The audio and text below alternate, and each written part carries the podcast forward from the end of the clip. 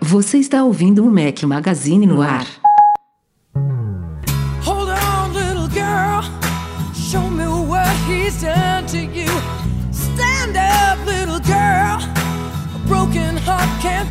That bad when it's through. It's through. Fate would twist of both of you. So come on, baby. Come on over. Let me be the one to show you. Fala galera do Mac Magazine, bem-vindos ao Mac Magazine lá número 160. Acreditem se quiser, é o Rafael Fishman falando aqui. Eu nem preciso justificar o porquê de a gente ter atrasado o podcast um dia. É, a voz que eu tenho agora, que eu tenho que agradecer porque eu tô com essa voz, porque há dois dias atrás nem isso eu tinha. Mas vamos que vamos. Peguei uma virose aí, uma gripe, tô tossindo bastante, então queria começar pedindo desculpas aí. Eu vou tentar falar um pouco mais baixo para ver se minha voz dura. É, provavelmente o, o, nosso querido editor Eduardo Garcia não vai conseguir tirar todas as minhas tosses no podcast, então desde já desculpas a todos vocês, mas estamos aqui. Bom dia, boa tarde, boa noite a todos. A nossa trilha sonora do dia é Mr. Big, uma sugestão do nosso colaborador Leonardo Brito. Valeu, Léo. Estou com meu companheiro inseparável Breno Mazzi. E aí, Brenão? Fala, Rafa, tudo bom? Cara, que vozinha sexy, hein? Olha só, imagina acordar e o Rafa falando bom dia pra Lili com essa vozinha sexy, tadinho. Ainda bem que era pra Lili, achei que você já tava com vontade de ir pra Salvador. Não, você tá louco? Longe de mim, longe de mim. Fica aí, cara. Eu só não entendo como você consegue ficar doente nessa cidade que é quente para Dedéu, velho. Só você, Rafa. Só você. Amigo, o Zika, a Zika vírus tá feio aqui. Ainda bem que não é o Zika, mas poderia ser, né? É, o vírus é. adora calorzinho, lugarzinho com água parada, que tá cheio, infelizmente. Batendo ponto pelo segundo podcast seguido, Michel Duarte Correia. E aí, Michel, beleza? Aí, aí, ó só, já que hoje aí, ó, o Edu não tá aí, vamos fazer um sotaque é. meio carioca aí. Fala galera, tudo bom com vocês? Normalmente está substituindo o Brenão, hoje está substituindo o Edu, né? É isso aí, então aí, vamos ver. É, além das minhas desculpas pela minha performance de hoje, que vai ser uma porcaria, também vou desde já adiantar que a gente tem muita pauta. É, o fato de estar atrasado um dia a mais também contribuiu para isso, porque ontem, terça-feira, né, 8 de dezembro, foi um dia super movimentado no mundo Apple. Então a gente não quis tirar as pautas, mas a gente vai tentar, para o podcast não ficar tão longo, não adentrar muito nelas quanto a gente costuma fazer em outros podcasts. Então a gente vai cobrir mais coisa sem aprofundar muito e eu espero que o Breno ajude com isso, que ele adora adentrar os temas. então, sem mais delongas, vamos nessa.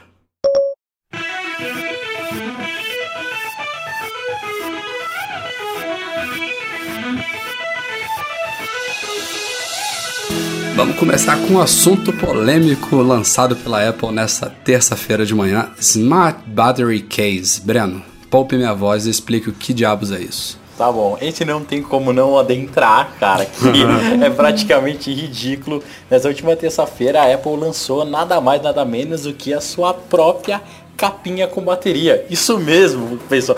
Sabe aquela Morphe, aquelas capinhas que todo mundo tinha? A Apple lançou a proprietária. Só que no lugar de ter aquele design fino, bonito que a Apple costuma fazer, não, ela imitou Tartaruga Ninja. Colocou um casquinho ali atrás do telefone. Parece que tem uma lombadinha e a única diferença dela para a Morphe é uma, a parte superior que é flexível, que o Tim Cook usou um xalala na última entrevista dele e justificou que isso era para facilitar o encaixe ou até mesmo a forma de você colocar é, esse case. Esse case é, são quantos miliamperes, Rafa? 1877 miliampere-hora. Então são praticamente ele dá o dobro de bateria, né, de, de sobrevida. É, então, pro... é isso que eu achei estranho, que quando o, o não me lembro se foi o The Verge ou o Wall Street Journal, eles testaram a capinha, eles conseguiram descarregar o iPhone por completo e eles recarregaram ele até 70, 80, 80 e poucos por cento. É, é, então, aí eu achei, não, já que o iPhone tem 1715, se não me falha a memória, essa case deve ter uns 1500, alguma coisa assim. Mas ela tem um pouco mais da capacidade da bateria do iPhone porque rola uma perda né, nessa recarga. Então ele não dá nem 100% de recarga no iPhone 6S. E a primeira carga dela é a que consome mais, né? Se você deixar desligar é a que mais dá o consumo de bateria. Então aí não consegue carregar inteira também. É, exatamente. É, além desse diferencial, Breno, você falou, tem o conector Lightning, né? Que é uma coisa que a Apple exploraria com certeza. Normalmente essas capinhas tipo Move são micro USB. E a integração com iOS, né? Então ela não tem aqueles LEDzinhos comuns nas capinhas. Você vê o estado Direto da bateria é, ou na tela bloqueada, logo quando ela é conectada, ou na central de notificações, né? Junto das outras baterias lá. Junto com Isso o é seu ruim, né? E tudo. É, É. o- Pra mim, assim, o que eu achei mais frustrante nessa, nesse case é, um, acho que a Apple tinha que ter lançado o case a tempo, devia, já que ela não consegue resolver no device, porque não tem tecnologia, não tem espaço tal, nada mais legal do que a Apple ter a própria case. Mas, cara, eu achei o design medonho, medonho, de verdade. Imagina só, eu lembro até hoje o vídeo onde o Johnny Ive explica as camadas da bateria colocando milimetricamente uma sobre a outra no MacBook novo, falando que tiveram maior aproveitamento de espaço. Daí chega no iPhone e bota um tijolinho. Simples assim, o cara pegou e falou, ó, toma aqui, duas baterias. Pac, encaixou. Tá muito feio, cara. Muito feio. Imagina o carro da Apple, então. Isso aí tá parecendo aquela bateria extra, não sei, não sei se vocês lembram, da bateria extra do StarTAC. Isso, é? Que, que você comprava... Exatamente, foi o que eu lembrei mesmo. Cara, você comprava. Ele vinha um calombinho. Tá muito feio, cara. Então, Então, mas isso é- vamos lá. isso é- Você já usava Fala, fala, as Micho. baterias da, da MUF? Acho que o Breno usa bastante. eu, bastante, é, né? eu já usei Assim, bastante, agora não uso mais. É, a- eu tive praticamente todas elas, desde as que carregavam 80, 100 e a 120%, acho que, é, acho que foi até a 120%. De fato, dos primeiros modelos para os mais atuais, desencaixar ela, encaixar e colocar um iPhone era um trabalho de, sim, cirúrgico, porque você tinha qualquer poeirinha, você arranhava todo o iPhone. Desencaixar a parte inferior para superior dá um certo, tem que você tem que ter um certo cuidado, senão daqui a pouco se você faz muita força, você acaba jogando o iPhone longe. Eu acho que assim, pelo que eu li, pelo que eu vi das imagens, a parte interna tá- teve um cuidado muito grande, aveludado como são as capinhas da Apple, e de fato o que não o que ficou realmente muito estranho foi aquela barriguinha ali atrás. Eu queria ver ela na mão para ver se, sei lá, a barriguinha, o grip- Michel, tá, tá parecendo na minha, velho. Eu não É, sei se também, o, o grip também é dela, apelidada de corcunda ou tumor, né? É, É. cara, tá muito estranho. Eu queria pegar ela para poder ver se pelo Então. menos o grip dela, se, se usando o celular dá muita diferença. Eu tô acompanhando os comentários desde ontem. Eu não, não, não acho que vi nenhum, nenhum, nenhum elogiando a parte visual. É consenso que ficou muito feio. Mas, além disso que a gente está explicando aqui da questão da praticidade, que parece que a Apple deu um, um peso maior nesse caso, de você poder tirar e colocar o iPhone com mais facilidade e de ela não ter mais de uma parte móvel, né, como essas da Move que se partem em duas, é, o The Verge hoje soltou informações de que a Mofi ela teria patentes dessas cases com bateria que ocupam toda a parte traseira. Então a Apple ela não teria uma alternativa ou se, se teria teria que ser alguma coisa parecida com o que ela fez, senão ela violaria patentes da Mofi. Inclusive eles colocaram lá um exemplo de um, não sei se era uma capinha ou de um celular da HTC, enfim, algum outro produto de outra fabricante que também tem essa mesma barriguinha atrás. Mas enfim, é, independente do motivo, é fato que a coisa ficou muito feia, muito estranha. É, eu particularmente não, não gostei, fico de verdade preocupado se como que vai ser nosso novo carro da Apple e os próximos devices com bateria, cara. É, daria para fazer uma solução mais elegante ali. A Apple, é, ela sempre preza muito e sempre foi destacada pelo seu design, coisa que faltou, na minha opinião, nessa capinha. Tá, mas mesmo assim, tirando essa barriguinha, é, quando você põe uma capa do estilo da Muff, o, o telefone fica pesado, a bateria é um pouco maior, te dá mais autonomia, até que propriamente acho que é da Apple aqui, mas ela fica mais pesado. Mesmo ela que tem um design um pouco mais arredondadinho, bonitinho, bem acabado, não é um negócio para você usar para sempre. São realmente para situações especiais. Eu não tô tentando defender nem nada, mas aqui de fato ficou estranho. Eu também achei estranho, tá, pessoal? É. Só que não é assim. A gente vai quando a gente vai para uma fila, para um evento, passar o dia no parque, não é pra, pra sempre. O Breno acho que é um que não usa, Tem, tem, não usa tem capinha, gente que gosta capinha, né? disso. Por exemplo, um médico que recebe ligação pra caramba o dia inteiro, a pessoa que faz um uso atípico do aparelho, vai usar isso no dia a dia, não vai tirar de dentro. Tem casos e casos, né? É, então, mas Só vendo, só na mão mesmo para poder. Outro diferencial que a gente não comentou também, esse é bem estilo Apple, é que a capinha não tem um botão de liga e desliga, né? Então ela meio que decide a hora que ela vai usar a bateria da case. Eu acho que ela prioriza a bateria da case para depois consumir a bateria do aparelho em si, óbvio, né?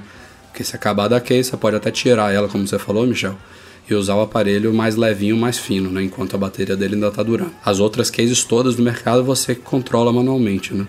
Eu, eu tô enganado ou tem alguma coisa de extensão do sinal também? Tem, tem umas antenas extras lá dentro de celular para caso a case fosse interferir alguma coisa, evitar qualquer problema, uma volta de uma antena gate da vida. É, o negócio agora é testar, né? Então, vamos ver. Eu, eu já tô querendo uma para testar também para falar para vocês, mas que ficou feia, ficou. Dezembro eu conto para vocês. No final de dezembro eu conto para vocês. Bom, então para terminar o assunto, mais duas críticas, né? Primeiro o modelo branco, que eu acho que vai ser uma meleira só. Aquilo ali deve sujar, meter, discordo, botar na calça. Discordo. Será, Michel? Discordo porque o material dela é muito parecido com a da case da Apple, né? Inclusive, essa, assim, eu, tenho, eu uso atualmente... Tá resistindo? Eu uso atualmente há mais de um mês, inclusive para fazer exercício tudo, uma case branca com a maçã preta. E por incrível que pareça, cara, ela não está manchada, não está suja. Eu uso com calça jeans, que era a minha grande preocupação de ter uma branca. A pulseira do Apple Watch suja mais do que a case. A case, quando tem uma sujeirinha, só passa um paninho sem nada, assim, um paninho simples e já sai, não tá manchando nem nada. Tomara que seja isso mesmo. E a segunda crítica é preço, né? Claro. 100 dólares nos Estados Unidos. Se a gente pegar o preço do Apple Pencil, a gente vai falar já já aqui sobre isso. Ela não deve chegar aqui por menos de 850, possivelmente até mais que isso, reais. E o segundo acessório de ontem, Breno, você pode falar um pouquinho aí, o leitor de cartão SD? Também foi uma novidade inesperada aí de ontem. Sim, é, é um cartão que já tem faz tempo, se eu não me engano. A, adaptador. É o adaptador, né? Foi a primeira versão que saiu dele foi nos primeiros iPads é, uhum. onde você conectava o, esse adaptador no seu iPad e tinha acesso direto ao, ao SD, né, fazer importar direto da sua câmera para o iPad. Esse cartão foi lançado agora e ele é compatível com USB 3.0. Então, é, as transferências... A primeira versão era o, era o conector de 30 pinos, depois evoluiu para o Lightning. Lightning uhum. E agora ele é o mesmo, é o mesmo adaptador visualmente, né? Não mudou nada, só que ele suporta a velocidade de USB 3.0 no iPad Pro. E tá compatível com o iPhone agora também, não tá? Ele sempre... Tá compatível. É, é com... Na verdade eles nunca falavam que era compatível, mas funcionava, né? Então você conectava lá e você conseguia importar para sua biblioteca. Mas agora é oficial, saiu no iOS 9.2 que a gente fala agora, falar agora há pouquinho é, tá tudo, tudo que esses adaptadores fazem no iPad agora rola nos iPhones também. É super legal. Eu particularmente não uso mais câmera, né? As câmeras hoje em dia também tem a grande parte tem o Wi-Fi, mas é um acessório legal para quem usa ainda e fazer transferência direta é sempre mais rápido do que ficar fazendo via Bluetooth ou qualquer outro tipo uh, de, de sistema. Então, ok, o problema é, é preço sempre, né? É. 29 dólares nos Estados Unidos não é nada muito demais, mas aqui, quanto é que chega um negócio de 149 é, ou até mais, Não, né? os preços no Brasil são indiscutíveis, assim, não dá para comprar absolutamente nada. Mas agora só pra encher a capa, fechar a capinha, cara, a, Apple esse ano ela conseguiu dar uma derrapada grande em design de alguns produtos, né? Essa capinha, e o novo sistema para recarregar o Magic Mouse, puta, assim, e para carregar a Apple Pencil no iPad também são três coisas que eu acho que tio Steve deve estar tá incomodado no caixão, cara. Ai meu Deus, Breno, você falando isso aqui no podcast. Mas que, Breno? Vamos seguir. Tá aí uma coisa que eu nunca tinha visto acontecer. A Apple lançou o iPad Pro junto dos acessórios novos dele, né? O, Apple Pencil e o Smart Keyboard, e menos de uma semana depois o lápis já foi reajustado aqui no Brasil. Já era um absurdo, agora ficou um absurdo e mais um pouco. É, ele que custa 99 dólares, como a gente falou agora há pouco, nos Estados Unidos, tinha chegado aqui por 749 reais, aumentou mais 100. Então, 849 em menos de uma semana. Sinceramente, não, não sei como é que isso foi possível. Os caras erraram, a demanda está muito além da oferta. Eu até citei essas duas, essas duas possibilidades no post, mas que diabos é isso? Em menos de uma semana os caras mudam o preço do, do, do acessório? Primeira vez que eu vejo a Apple fazer isso, só pode ter sido ou erro, igual você falou mesmo, erro na, na conferência, na na nacionalização do preço. Ou, é muito estranho, cara. E, e o mais louco também é que de quebra ele aumentou o iPad mini, né? É, o iPad mini, na verdade, esse já estava até um pouquinho esquecido. Na verdade, o iPad mini 2, tá? É, é a Apple tirou o 3 de linha quando ela lançou o 4, porque o 4 é muito parecido com o 3. E também estranho, porque além de ela ter aumentado só o iPad mini 2, foi só as versões Wi-Fi dele. Então as versões com 3G e 4G, né, Wi-Fi mais célula, continuam o mesmo preço. Wi-Fi de 16 GB foi de 1999 para 2399 e o de 32 GB de 2149 para 2549. Não sei se a Apple pegou e falou, pô, vai ficar uma diferença muito grande entre o iPad Pro e os outros, vamos aumentar um pouquinho para diminuir, para não ter essa sensação que o, o novo device é tão caro. É, não, não dá para entender, assim, os preços no Brasil, infelizmente, cada vez estão mais na minha opinião, mais ridículos, cada vez mais caros. O, iPad Pro é uma fortuna e a Apple pensa custar praticamente mil reais. Assim, é, assim ou, ou eles erraram feio, ou o chinês que estava importando as coisas foi na fila do nada declarar e o cara da federal mandou ele parar e taxou ele. Porque não é possível. Assim, tá, tá... É, isso, foi, isso foi muito estranho mesmo. É, é um espaço de tempo muito curto e um reajuste considerável. Então é muito maluco. Eu tô, eu tô louco para que. E o problema que eu. Sabe o que eu sinto? Se, por mais que nosso país volte a crescer, o dólar caia tal, não sei até que ponto a Apple vai jogar esse preço para baixo de novo, que ficaria estranho. Então esse novo set de preço, esse baseline da Apple novo, tá muito alto, tá? Dói, assim. É, de vez quando eu entro na Apple Store Brasil para olhar os preços, incomoda. Você fala, nossa. Mas, cara, só, só pra gente fechar aqui, isso já aconteceu, tá, Breno? É porque a situação do país não vai mudar da noite pro dia, né? É, a disparada foi. A disparada para cima foi muito mais veloz do que vai ser a queda, se é que ela virar e quando ela virar. Mas isso já aconteceu no passado, tá? Na época aí de começo da década passada, mais ou menos, os preços estavam caindo, assim, de acordo com o avanço do, da força do real e tudo mais. Tomara. Então tem histórico, tomara. Para me deixar doido, a Apple soltou ontem atualizações de todos os sistemas operacionais dela. Já estavam em beta aí, pelo menos dois deles, né? Na verdade, três. iOS 9.2, OS 10.11.2 é o Capitão, WatchOS 2.1, tvOS 9.1, saiu também Xcode 7.2. É só que ter saíram atualizações. Dia, Rafa? É difícil, cara. Teve até um leitor que tava pedindo pra gente, poxa, você devia ter separado o post do iOS com o do OS 10. Só que eu falei, cara, se eu separar todos, eu vou ter que separar também o WatchOS, vou ter que separar a tvOS. Imagina, ser 4, 5 posts só para falar das atualizações. É muita coisa que a Apple tem hoje em dia. Então, o problema é ela soltar tudo de vez, né? Foi tudo um um, um junto do outro, na mesma hora. Só foram saindo atualizações, aos poucos elas iam aparecendo pro pessoal. Como sempre, nada, nenhuma novidade muito significativa. Muitas melhorias, muitas correções de bugs, é, alguns aprimoramentos aqui e ali em Apple Music, em acessibilidade. É, no tvOS teve a grande o grande e aguardado retorno da compatibilidade com o aplicativo Remote, que estava feio pra caramba. Ah, nem, nem me fala isso.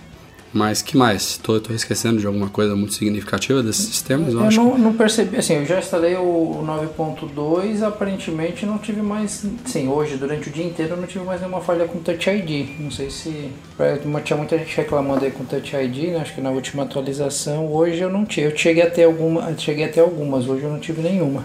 Nossa, pra mim, eu não tive problema com Touch ID, esse... Nem eu. Esse telefone muito pelo contrário, assim, é mágico. Todos os meus outros nunca funcionaram.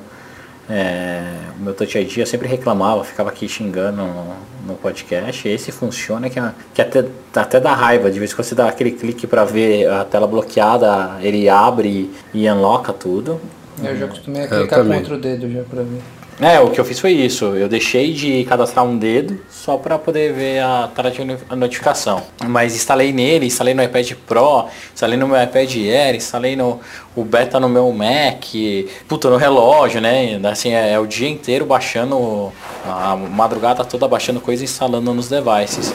Tá tudo ok para mim. Acho que foi uma atualização tranquila. Não vi grandes problemas, não vi grandes incompatibilidades com nenhum software. Foi alguma coisinha de correção pequenininha mesmo. Na tvOS também funcionou bem. Achei que ia quebrar algumas coisas. É, exemplo, os emuladores lá que agora eu tô rodando de Super NES, tá funcionando bem bonitinho. Continua hum. funcionando legal. tá, tá tudo bem tranquilo. Tudo bem tranquilo. Assim, hoje muita gente me mandou mensagem, ah, já posso atualizar, não vai acontecer nada. Falei, pessoal, assim, aparentemente eu já instalei praticamente tudo, acho que falta só, já instalei no, no Watch, já instalei, já fiz a atualização do El Capitan, já fiz do iOS 9.2, falta só do Apple TV mesmo. Aparentemente rolou tudo bem, tudo over the air. Então, também a lista, na verdade, se a gente olhar a lista, saiu um post lá, né, com a lista de correções. Ela é grande, mas ela é específica, né?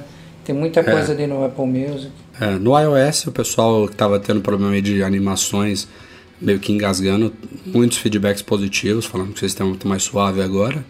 No tvOS também, para quem tem Siri, né, em inglês, agora ela funciona com Apple Music, que era outra falha grande. É, enfim, né, melhorias gerais aí, sempre muito bem-vindas. Novos idiomas E- também, né? Árabe, se não me engano. É, a Apple deu uma investida em todos eles, né? Todos eles teve su- suporte expandido para árabe, hebraico e tudo mais. Deve fechar aí o ano, né? São essas as, as versões que fecham o ano, mas imagino eu que nos próximos dias, semana que vem, já deve começar a beta dos próximos. Sim, sim. Ansiosos para os betas. De ano em ano, uma firma de pesquisa chamada Consumer Intelligence Research Partners, vou abreviar aqui para CIRP, ela faz pesquisa de mercado aí, avaliando divisão de vendas de modelos por iPhones e quantos consumidores que estão comprando um iPhone novo vêm de um iPhone anterior ou de outra plataforma. E o curioso da pesquisa dessa vez é que a diferença do modelo 6S para o 6S Plus tá agora menor do que era do 6 para o 6 Plus, então é, o, o modelo menor ainda continua mais popular, só que menos do que antes. E a segunda surpresa é que a Apple voltou a roubar muito usuário de Android. No ano passado eram cerca de 12% dos novos compradores de iPhone estavam vindo do Android, esse ano disparou para 26%. É uma pesquisa aí, claro, informal, sem dados oficiais da Apple, porque a Apple não revela esse tipo de coisa, mas é alarmante, né? Por que, que esses aparelhos novos estariam supostamente roubando de novo mais usuários do Android? Não sei É interessante, né? Eu, eu acho que é engraçado, mas eu vejo muito o universo mobile, essas coisas meio que eles são no momento quase de, conver, de convergir, né? Então antigamente a iOS era bem diferente do Android, só tinha um tamanho de tela, era mais fechadinho, não tinha tanta coisa. Daí a Apple pega, faz primeiro um device com uma tela um pouquinho maior, depois faz um, um device com uma tela maior ainda. Hoje você já tem duas opções. A parte de desenvolvimento antigamente era super fechada, agora tem o Swift, que é um código aberto.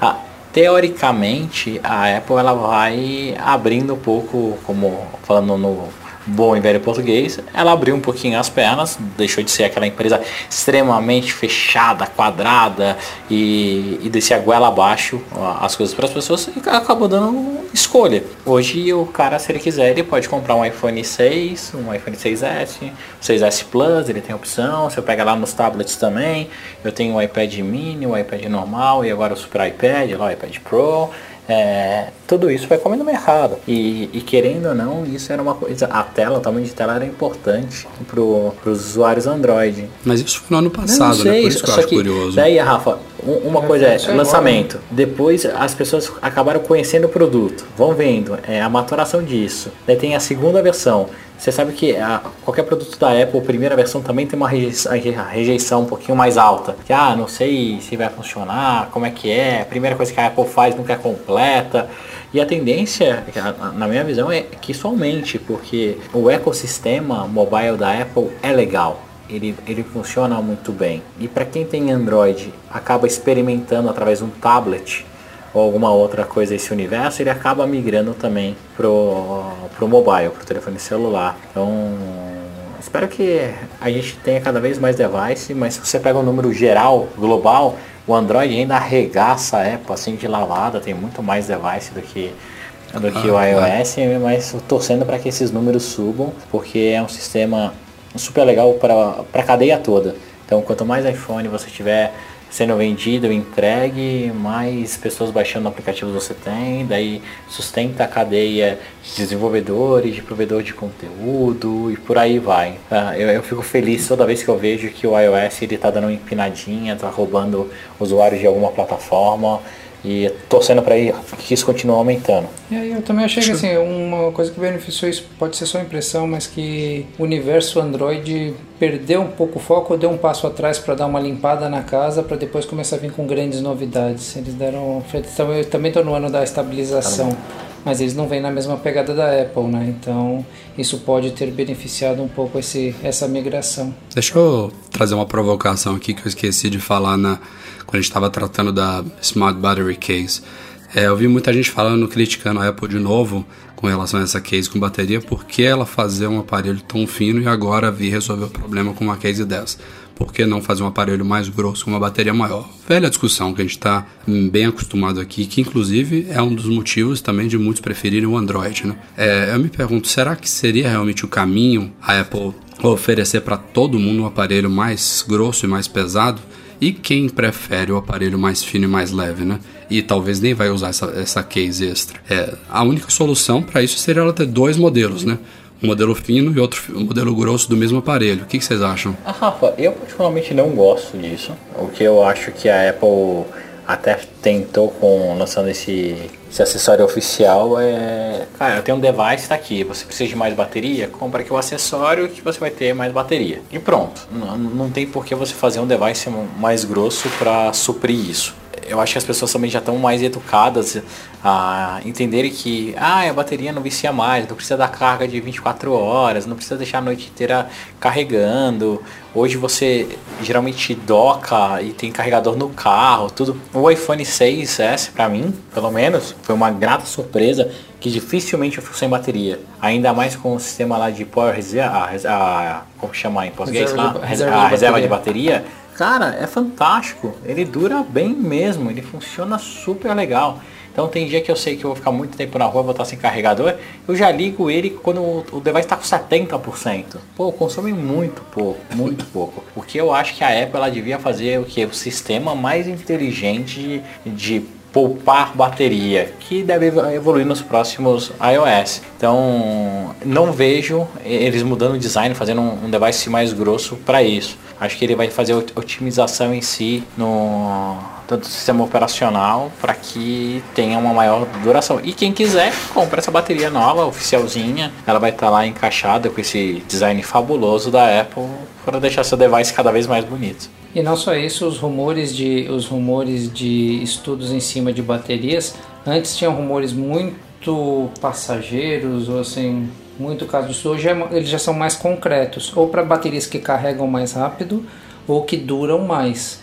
Então, para quem investir num telefone mais grosso, se de repente os estudos disso já estão um pouco mais avançados. E a gente também a gente já falou em outros, foi no podcast passado, né, que a gente comentou de de repente mudar o design lá do do conector de, do conector de fone de ouvido para de repente ter mais espaço dentro, que pode ser ocupado por outra coisa, porque não mais um pouquinho de bateria, como fez no, no MacBook de 12, qualquer espaço faz um espaço degradê lá, um, uma bateria em, em escadinha para ocupar mais espaço. Opções tem, né? Imagina o mimimi que cairia agora, sobre ela, muito maior do que o pessoal criticando essa case grávida é, se ela aumentasse a espessura do iPhone. Seria Sim. absurdo, né? Agora, eu, eu acho, eu só acho, minha única opinião é que o Johnny Ive está exagerando demais nessa obsessão por espessura. A espessura do aparelho atual, até do 5S, já era fantástica. Não, não vejo por que deixar mais e mais fino.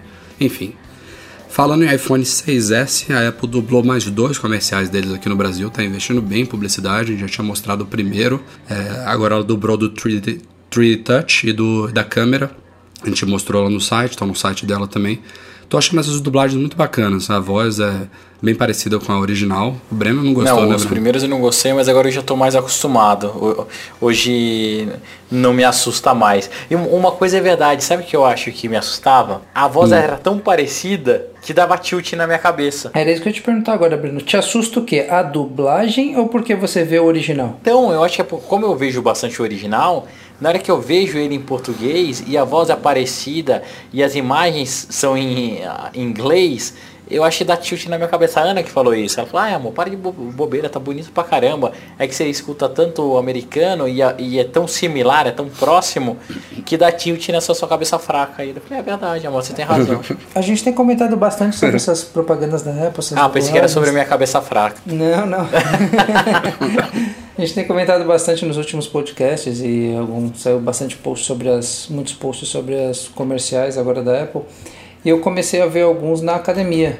O que eu acho legal dos comerciais da Apple é que independente, você pode ver ele sem som, você entende o que está acontecendo. Tenta, tenta ver os comerciais sem som para você ver se você não consegue passar a ideia do mesmo jeito. É, imagino que sim. São bem dinâmicos, bem ilustrados. Porque eu estou olhando de longe, não tem o som né, da televisão lá, que eu estou escutando, você, você vê tudo. Assim, dá para captar bem a ideia do que ele quer passar. eu acho super legal. Agora, o próximo passo que eu, eu vou ficar super feliz é quando eu ver a os comerciais de TV lotados de aplicativos e, e serviços para mobile como é nos Estados Unidos. Daí vai ser legal.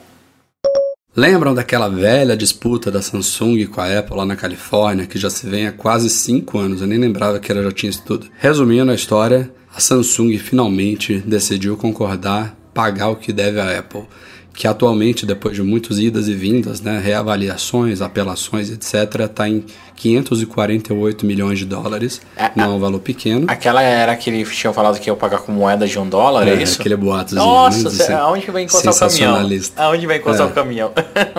Mas é um valor significativo, é um valor que já, se eu não me engano, superou um bilhão de dólares, que hoje em dia está praticamente na metade. Mas, se tudo der certo, isso vai estar tá caindo na conta da Apple agora no dia 14 de dezembro. Mas não é só assim, né? Não é simples, a Samsung se rendeu e acabou. Eles decidiram pagar o valor, mas eles colocaram lá um adendo, olha, se houver alguma reviravolta aqui no tribunal, né? Se alguma patente for invalidada, a gente quer o dinheiro de volta. Então, ou seja, a disputa parece que acabou, mas não acabou nada. Ainda continua de pé. É como eu falei no post, eu acho que se os caras finalmente decidiram pagar, é porque eles já estão já meio que se dando por vencidos, né? Não faria sentido esse negócio se arrastando por cinco anos, agora do nada eles resolverem pagar e logo depois reverter de volta. Pode acontecer, pode, mas é, acho que a gente pode estar caminhando para o fim, apesar de não, ter não termos chegado lá ainda. Não, legal, é bom botar ponto final nas coisas, né? Também parecia que foi ontem isso, mas já cinco anos é muito, muito tempo. E seria sensacional se a Samsung prometesse, né, ou cumprisse esse rumor Imagina chegando lá no Infinity não, Loop. Não, isso é, é, oficial, tá, Brando? Não, não, mas imagina com o caminhãozinho. Ah, o caminhão de moeda não, é, caminhão de moeda é brincadeira. É, imagina que coisa mais linda seria um monte de caminhão da Samsung encostando ali na, no Infinity Loop e despejando milhares e milhares de moedas. Seria uhum. muito engraçado. É, e vamos combinar que não é um valor que vai matar nenhuma das duas empresas, né? né? A Apple vai ficar muito mais rica por causa disso, né? A Samsung vai falir por causa dessa grana. E eu acho que quem tirou o maior proveito disso tudo aí foi a própria Samsung, né? Ah, sim, o que ela ganhou de mídia, tudo. Sempre estava em tudo quanto é lugar. Ah. É, ela virou arquirrival da maior empresa do mundo, né? Basicamente isso. Exato. E, e, o curioso é que a, a principal patente que ainda está em dúvida é a patente número 915 lá no processo, que é aquela pinçar para aproximar, né? O pinch to zoom. Uhum. Que hoje em dia é uma coisa super corriqueira, né? Super comum, super óbvia, mas quando a Apple lançou isso originalmente, lá em 2007, não era, né? Tanto é que ninguém tinha feito até então. Por isso que é uma polêmica tão grande. Mas vamos ver o que, que dá. Como vocês devem saber, o iTunes Match, aquele serviço da Apple que verifica sua biblioteca de músicas que não foram compradas na iTunes Store, manda para a nuvem, é similar ao que acontece no Apple Music com a biblioteca de músicas do iCloud, ele tem um limite de 25 mil faixas. Desde que foi lançado é assim, é, tudo que você não comprou da loja, você pode mandar até 25 mil músicas para a nuvem e ouvir de onde você quiser com a sua conta do iTunes, sua conta do iCloud. É, é um número que satisfez a maioria das pessoas por muitos anos, só que tem alguns casos é, que ele não era suficiente. Então, há alguns meses, o Ed lá que é o VP de softwares e serviços de internet da Apple, ele tinha prometido para até o final desse ano, ele tinha falado na época no lançamento do iOS 9, não aconteceu, ficou para o final do ano e está rolando agora eles estão aumentando esse limite de 25 mil para 100 mil músicas. Agora eu acho que realmente achar alguém aí que tem mais de 100 mil músicas na biblioteca, é, isso não contando o que foi comprado pela Tunes Store, deve ser difícil. Agora quase, cabe quase todas as músicas do Edu, hein? Vai faltar só um pouquinho só para completar. é, para mim a, a pergunta é diferente. Quem é louco de ter 100 mil músicas no iTunes Match e assinar o, a, o Apple Music? para dar aquela bagunçadinha básica, para sumir, sumir musiquinha e tal. Então, cara, infelizmente para mim isso não muda quase nada. Eu acho que, ah, é legal ter 100 mil músicas, legal, mas pouco pouco de verdade interfere no nosso dia a dia. Eu queria que o Apple Music e, e o iTunes Match tivesse uma integração melhor, que funcionasse mais legal, no lugar de liberar mais espaço, que deve ser 0,000000001% dos usuários vão aproveitar isso. A Apple investe mais tempo em fazer um negócio mais legal, vai funcionar um pouquinho melhor, que a Siri funcione em mais idiomas, não só em inglês, que funcione pra gente aqui no Brasil. É, tem tanta coisa legal para ser feito. É sério, eu, eu me senti um ignorante digital semana passada quando eu tava, tava ajudando um, um amigo meu, médico, ele, pô, eu importei umas músicas aqui, subiu, tava mexendo aqui no Apple Music, me ajuda, porque eu, tô, ele falou, eu tô me sentindo Tô me sentindo muito burro aqui mexendo nisso. Eu olhei para ele e falei, cara, eu também tô. Eu também tô, tá muito confuso. E concordo com o Breno, hein, cara. Investe mais tempo deixando isso mais organizado, porque tá muito difícil de mexer. É, a, a própria existência do iTunes Match, a gente no começo a gente não entendia o porquê, né? De Apple ter mantido junto do Apple Music, mas é aquela velha coisa do DRM, né? Tudo que tem do Apple Music tem proteção contra direitos autorais. O que você tem na sua biblioteca, se você é assinante do iTunes Match, que custa 25 dólares por ano, ela não tem DRM, é como se você estivesse comprando a música direto do iTunes Store mesmo. Então é uma grande diferença mesmo. Más notícias vindo da Dropbox essa semana. Ela anunciou o fim de dois serviços e aplicativos, um deles muito utilizado por aí, que é o Mailbox, um cliente de e-mail que ela adquiriu em 2013 é, tinha um, funcionava super bem, tinha uma, uma proposta super bacana. É, ele está sendo encerrado aí, se não me engano, até fevereiro. É, ela vai desligar os servidores dele. Fevereiro. E o segundo é o Carousel, que é um aplicativo de fotos, de álbum de fotos e tudo mais. Também vai ser desligado até março, um mês depois do Mailbox. É, esse não, não, não é tão significativo porque o pessoal continua armazenando fotos normalmente no Dropbox e os recursos do Carousel, em sua maioria, estão no aplicativo principal da Dropbox, que segundo ela já era até mais utilizado do que o Carousel. Mas o Mailbox não tem substituto ao fim mesmo é, de uma área de atuação da Dropbox aí, que está deixando muita gente órfã, né? É, não, e não foi. O mais louco é que essa semana não foram só esses, né? O Facebook também matou um monte de aplicativo. Uhum. Então, fico triste em ver que tudo que é inovação acaba tendo um, um, um, pouco de vida curta. Não sei se as empresas não se dedicam para fazer isso funcionar direito, ou se realmente não era tão inovador assim quanto a gente achava, mas eu fico um pouquinho triste porque eram dois serviços que eu particularmente adorava. Eu, eu achava o, um meio sensacional, cara, o meu box funcionava super bem quando o Dropbox até comprou na, naquela época tava uma discussão pô, será que é o Google que vai comprar? Será que é o Dropbox? Não sei o que. E eu lembro até do tweet que eu fiz falando que bom que foi o Dropbox, assim o Google não mata ele. E mais cedo ou mais tarde acabou morrendo também. Então uma pena. Vamos ver se coisas inovadoras, legais, continuam aparecendo e que seja para algum bem, né? Vai que eles tenham um projeto aí uma melhor, mais potente, que a gente não sabe, ainda não chegou a público, mas fiquei tristinho. Eram duas coisas que eu gostava. Serviço é, clientes de e-mail, navegadores, comunicadores nem, nem tanto, mas vai, vamos assim, que você não tem que você tem a opção do nativo para usar o Safari para alguém que lança um, um, complementar fica mais difícil de concorrer. Tem o nativo já do iOS vai vir um complementar ele tem que ser bom mas muito mas muito muito muito muito bom ter muito investimento em propaganda para que esse cara sobreviva. Se ele fizer pouco a mais, a pessoa não vai. O, o pessoal comum, não, a gente que entende um pouquinho mais ali da, do dia a dia, ou precisa de um recurso a mais, ou precisa de uma praticidade a mais, não vai utilizar. Por que, que Internet Explorer é. ainda é muito utilizado até hoje? Tá lá, já veio no é Windows, o, Safari. Fala, fala. É o fator sustentabilidade, né? Os caras, para conquistar uma massa de usuários que sustente um projeto desse, é muito difícil. Quando não é o nativo é o, o oficial de algum desses serviços mais populares, tipo Gmail, tipo Outlook, que por sinal também são dois exemplos aí de aplicativos adquiridos que sumiram. Exato. No caso deles foram até incorporados, né? o Google comprou o Sparrow, incorporou no Inbox e a Microsoft essa fez muito bem, ela comprou o Acompli e praticamente transformou o Outlook no Accompli. Ele é, é, ele é super elogiado porque é praticamente o mesmo software renomeado. Isso que eu ia falar, e o Outlook hoje é sensacional. É, o Watch ele funciona para mim absurdamente bem, muito melhor do que o meio. O meu, o meu e-mail profissional é, lá da consultoria eu deixo na, no Outlook. Ele no, no iPhone com o Watch funciona super bacana. A interface é bem amigável também, eu gostei. Aí tem outras alternativas que ainda continuam de pé. Hoje mesmo a gente falou do Unibox, que ganhou uma versão para iOS e só existia para Mac, que é um cliente mais focado em organização por pessoas, uma proposta diferente.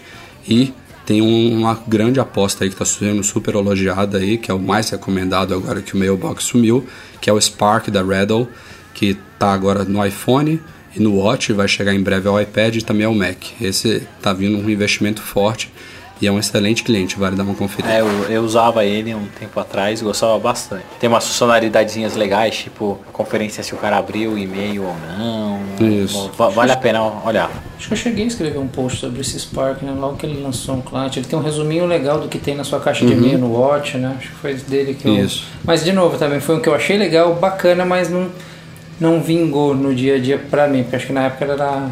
Tinha pouca, não tinha cliente ainda pro Mac na época e tal. Eu acabei abandonando. Ainda não tem, vai sair em É, breve. abandonei.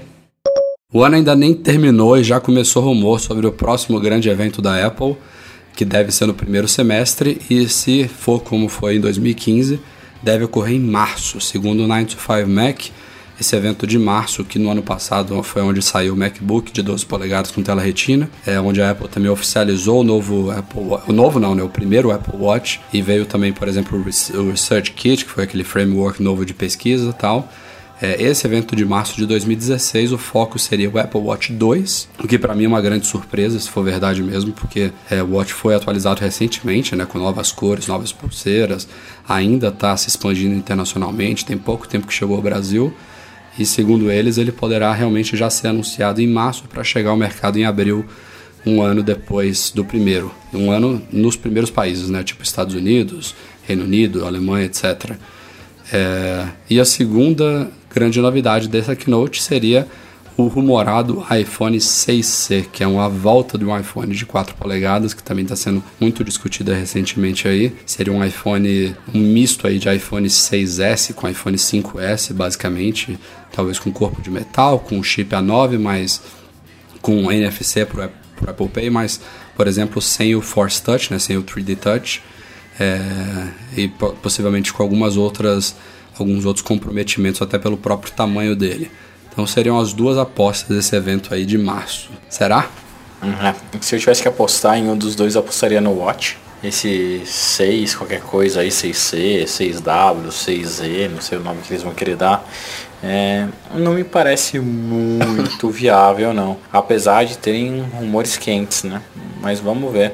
O que me, acha, é, o que me surpreende, assim, no, no Apple Watch é... Cara, será que ele vai ser um device que vai ser atualizado todo ano mesmo? Vai ter algum sistema de substituição, de troca? Ou eu vou ter que comprar um relógio novo todo ano? Vai ser meio estranho, né? Eu não imagino a Apple acho que fazendo pro um sistema Edition, de pelo troca. menos. É, pro Edition talvez, mas eu não vejo a Apple fazendo um sistema de troca num telefone, num, num, relógio desse. Que vantagem ela teria? Só se ela falou, obrigado por vocês terem sido nossos beta testers e agora como eu sou uma empresa legal, toma aqui agora uma versão decente. Não é, Michel, mas tá tão estranho porque assim, curto a impressão período, que né? me dá hoje é que o Watch é um produto super legal, só que ele não foi um produto que caiu no gosto popular. Tanto é que no- na Black Friday tiveram várias lojas que fizeram descontos assim, cara, arregaçando o valor dele. Teve empresas que dá até 50% de desconto no- em algumas edições do Edition. É, teve um conjuntinho que se comprava, ganhava gift card. É, Não foi do Edition, não, foi do Apple Watch de aço inoxidável. foi do, então, do aço inoxidável. Cara, teve várias. Foi, é meio estranho, e daí já em março tem um outro. Vamos ver. É, Agora esse iPhone, voltando a ele, é, a gente fez uma pesquisa no site com base numa, numa pesquisa que tinham feito lá nos Estados Unidos e me surpreendeu. É, a preferência dos nossos leitores pelo modelo de 4 polegadas supere, supera a do, de 5 polegadas e meia, do Plus. Então tem mais gente, 25% é, querem um iPhone de 4 polegadas contra 20% do de 5,5. Claro, o de 4.7 é é o preferido com mais de 50%, mas tem, tem uma demanda aí, viu? Ah não, de- demanda sempre vai ter, Rafa. Mas eu acho pouco provável. Não tem porquê, de verdade. O timing também é estranho, É, né? Um iPhone desse solto no primeiro Daí semestre. pega, daí- depois vai ter outro no segundo semestre, é meio estranho. Eu acredito mais no novo iPod Touch. Nossa, sério? É sério, eu acredito mais nele do que no, no iPhone, entendeu? É que assim, a gente Vamos está num momento que se não tiver esse tipo de lançamento agora e ele for em março, aí de fato vai ficar muita coisa para o segundo semestre. Se tiver que lançar, vai ter que ser agora mesmo. É, e já tem muita coisa, né, pro segundo semestre. Tem a Apple concentra demais. Enfim, vamos vendo aí. Se for isso mesmo, em breve deve começar a vazar coisas mais concretas.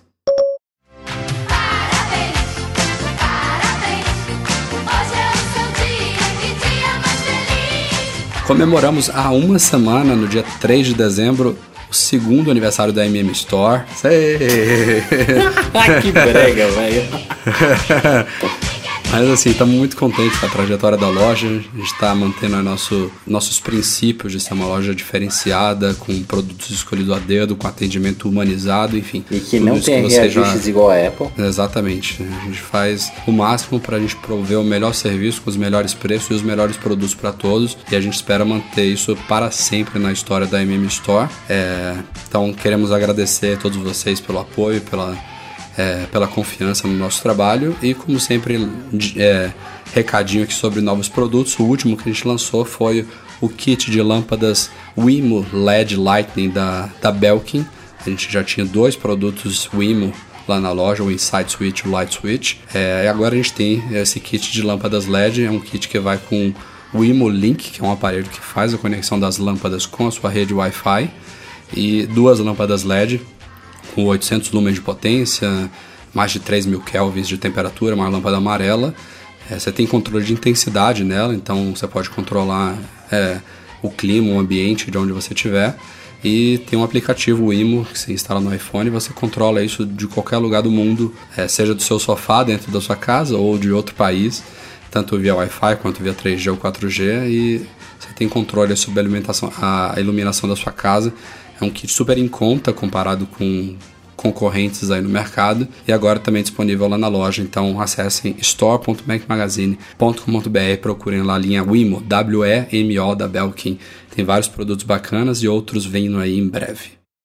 Vamos então fechando aqui esse podcast com eu sem voz, é, com nossa leitura de e-mails. Selecionei quatro aqui para este podcast 160. O primeiro do Matheus Mariano. Olá pessoal do MM no ar, tudo bem? Eu gostaria de saber a opinião de vocês sobre Hackintosh e Dual Boot em máquinas originalmente com Windows. Já fizeram? Aconselham? É muito complicado? Vamos lá. Alguém? Eu fiz Hackintosh lá atrás. É, Peraí, Breno, explica aí pra Ah, galera desculpa. que não sabe o que É, diabos é ficou um isso. pouco estranho. Eu fiz Hackintosh lá atrás. Vamos lá. Então, Hackintosh nada mais é do que você pegar um computador convencional, esses computadores que vocês montam, compram as peças, né? E colocar o sistema PCs, né? PCs e colocar o sistema operacional da Apple, colocar o macOS nele. De- ah, logo que a Apple abriu a compatibilidade com Intel, né, Core Intel, isso ficou mais fácil e saíram algumas compilações para que você conseguisse adicionar e fazer suas máquinas. Então, há muito tempo atrás dava para você instalar também AMDs e por aí vai. Hoje em dia, pelo que eu converso com al- alguns amigos que não têm capacidade financeira de ter um Mac, é, eles pegam compilações que funcionam muito bem, muito bem. Tem até algumas empresas que, que também estão começando agora, não tem grana para ter um, um Mac poderoso, montam PCs com placas de vídeo super poderosas, fortes e, e rodam Hackintosh em cima para usar o, o software que é mais estável. De verdade, assim, é aconselhável usar? Pô, não é, porque não é legal, não é oficial, a Apple não autoriza. Mas ao mesmo tempo é a única saída que alguns, algumas pessoas têm para entrar nesse mercado ou para desenvolver um software, fazer coisas é, desse tipo. Hoje está bem mais fácil de montar. Então, se você pesquisar direitinho, você vai ver que existem bundles preparadinhos para você pegar, instalar no seu PC e vai funcionar numa boa. E com isso você vai conseguir tanto baixar. é, usar a Application Store, baixar o Xcode, desenvolver para para iOS e por aí vai. Então dá uma pesquisada que você consegue montar o seu Hackintosh assim. Vou dar só uma dica e uma explicação para a gente fechar esse, esse tema dessa primeira pergunta. A dica é que a gente tem um fórum Hackintosh no MM Fórum. Então tem uma área lá do nosso fórum de discussões só sobre Hackintosh, que é bem movimentado por sinal. Então dá uma olhada lá que tem muitas dicas de configuração, de instalação e tudo mais. E a outra, o esclarecimento é que o Hackintosh ele não é ilegal, ele simplesmente vai contra os termos de uso da Apple. Então você comprando a licença do, do OS 10, que é gratuita, mas eu não sei como é que faz nesse caso. Mas enfim, você não pirateando o sistema, é, você pode instalar, você simplesmente não vai ter garantia da Apple, suporte da Apple, porque você vai violar os termos de uso dele. Então vamos em frente aqui. Samuel Almeida. Se o Watch utiliza a tecnologia universal e a Apple fez com que ele só funcionasse com o carregador original, ele está falando daquele carregamento com indução, né? Isso não abre uma brecha para ser adotado o USB-C nos dispositivos móveis, mas permitirem só conexão com produtos oficiais licenciados pelo programa MFI. Tem a ver com o que a gente falou no último podcast, né, Michel? Será? Ah, eu é, não sei, eu já tentei carregar, forcei o carregamento do Watch com outros carregadores de indução, não tentei e não consegui. Então, e aí também a gente ficou naquela discussão se ia, ia ter um USB-C num iPhone da vida, né, ou não. E, É, o Samuel tá apostando que a Apple poderia adotar o USB-C, mas de forma proprietária, né? Não sei. Ah, a gente não sabe nem se vai É. vingar, né? Vamos ver, vamos ver como é que vai ficar isso. Porque foi o primeiro lá, foi o, o MacBook Pro. Não, o MacBook, É. né? com- De 12. Vamos ver nessa reviravolta desse ano aí se ela vai fazer, vai ampliar, vai voltar. Por enquanto só tem nele e na Apple TV, né? Acho que mais nenhum produto. Na Apple TV é USB-C. É, a porta de serviço da atrás dela é USB-C. É, acho que são os Isso. dois únicos. Ainda, é, realmente, ainda precisa disseminar mais aí. Vamos lá. Bruno Momberg. Vocês fazem ideia do que se trata a atualização de recuperação do S10 El Capitan 1.0? Isso saiu ontem também. É, Bruno, essa recuperação é um sistema embutido no macOS, no OS 10, já tem algumas versões. É, em caso de necessidade de você reinstalar o sistema, você pode reiniciar o Mac, se eu não me engano, segurando, é, não sei se é Command R ou só R, alguma R. coisa assim. É Command R, né? Você segura isso na inicialização e ele entra nessa camada de recuperação de restore, é, que é como se fosse uma partição, uma partição invisível no sistema que tem o software necessário para fazer a formatação e a reinstalação dele. Isso antes era feito inserindo um DVD no Mac e reiniciando pelo DVD. Como a gente não tem mais o drive, a Apple teve que é, solucionar essa questão com essa partição invisível de recuperação. Então, a partir dela, você pode baixar um sistema novo, formatar o seu drive e tudo mais. Então, de vez em quando, como ontem, saem atualizações para esse sistema. É basicamente isso. Falei besteira, pessoal? Não, é isso, é isso mesmo. É isso mesmo. Vocês lembram a época que a Apple tinha um pendrivezinho? Como é que É, é? também, né? Nossa, eu comprei, achei, achava sensacional. Sério que você comprou, Breno? Você nunca compra nada da Apple? Na época eu tinha, eu tinha comprado um Mac que vinha com ele, daí eu perdi, daí eu comprei outro pra repor. Então, esses dias Cara, eu, eu acho que eu tenho esse pendrive é, também. esses dias eu achei na minha gaveta. Vamos lá, fechando as perguntas da semana, César Osvaldo Miller. Fazendo um pequeno adendo, a nova stand para iPhone, que é o dockzinho lá de alumínio da Apple, conta com saída P2.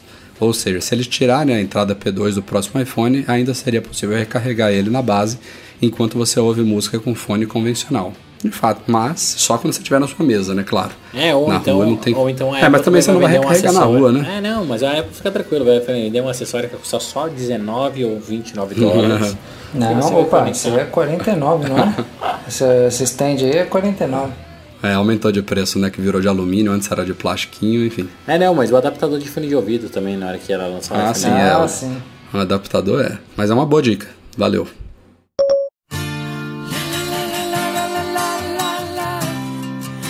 Bom, galera, este foi o Mac Magazine no ar número 160. Queria mais uma vez pedir desculpas pela minha péssima performance aqui, mas conseguimos gravar, graças a Deus.